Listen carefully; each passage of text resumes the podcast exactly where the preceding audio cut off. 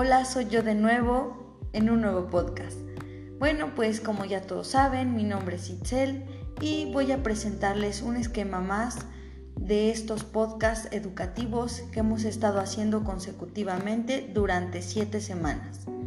Esta es nuestra unidad número 5 y lleva por nombre Modelos y Modalidades de Formación Docente.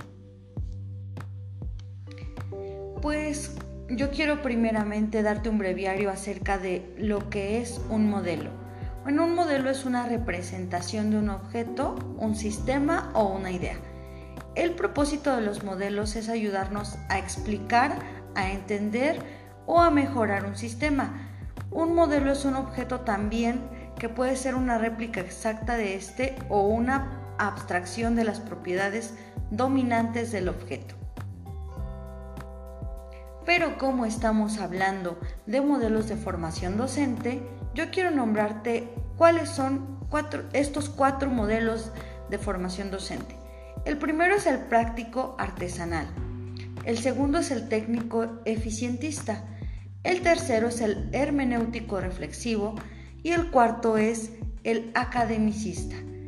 ¿A dónde quiero llegar con que tú conozcas cada uno de estos modelos?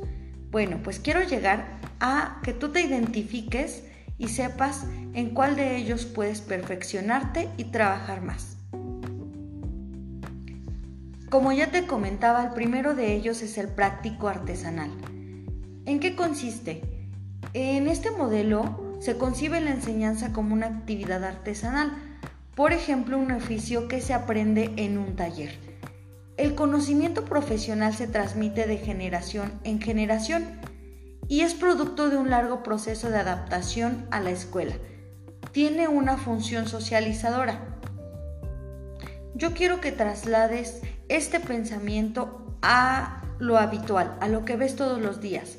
Por ejemplo, este modelo práctico artesanal lo puedes encontrar comúnmente en un taller de carpintería, en una panadería, en un taller de costura, algo que tus padres incluso en generaciones se han dedicado a lo mismo y tú puedes adoptar ese mismo oficio.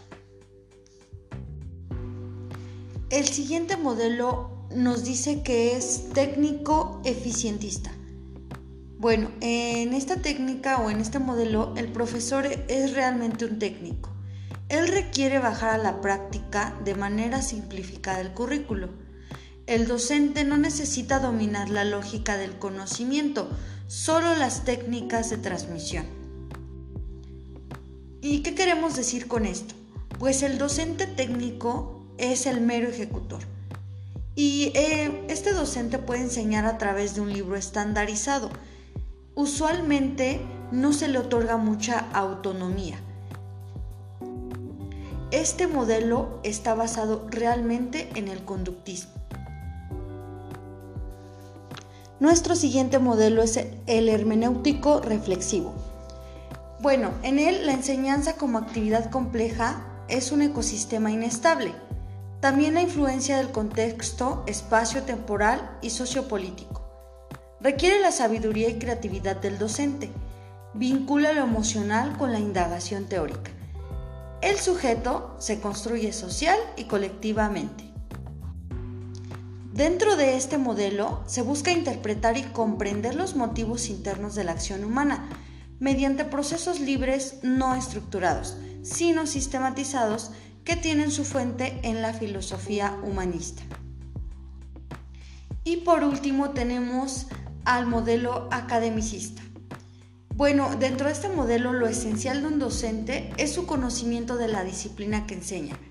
La formación pedagógica pasa a segundo plano completamente y considera que el conocimiento pedagógico se obtiene mediante la experiencia directa en la escuela. Hay algo muy curioso que pasa dentro de este modelo, pues la formación así llamada pedagógica pasa directamente a un segundo plano y suele considerarse superficial y hasta innecesaria. Los conocimientos pedagógicos podrían conseguirse en la experiencia directa en la escuela, dado que cualquier persona con buena formación conseguiría orientar la enseñanza. Y pues yo quiero preguntarte si tú te identificas con alguno de estos modelos. Y también quiero citarte algo importante que nos decía eh, este autor Chon en el año 1992. Nos decía que el conocimiento y la práctica profesional va más allá de la docencia. Dice, y también nos mostraba en alguno de sus artículos y nos decía, si vemos el conocimiento profesional como un conjunto de hechos, reglas y procedimientos aplicados de forma no conflictiva a los problemas instrumentales, la preparación de los profesionales será técnica, con esquemas de ampliación que se irán perfeccionando. También él nos decía que si vemos el conocimiento profesional en términos de pensar como un abogado, un profesor o un médico, los estudiantes aprenderán hechos y operaciones relevantes, pero además aprenderán las reglas de indagación y razonamiento para analizar las conexiones entre el conocimiento general y los casos particulares.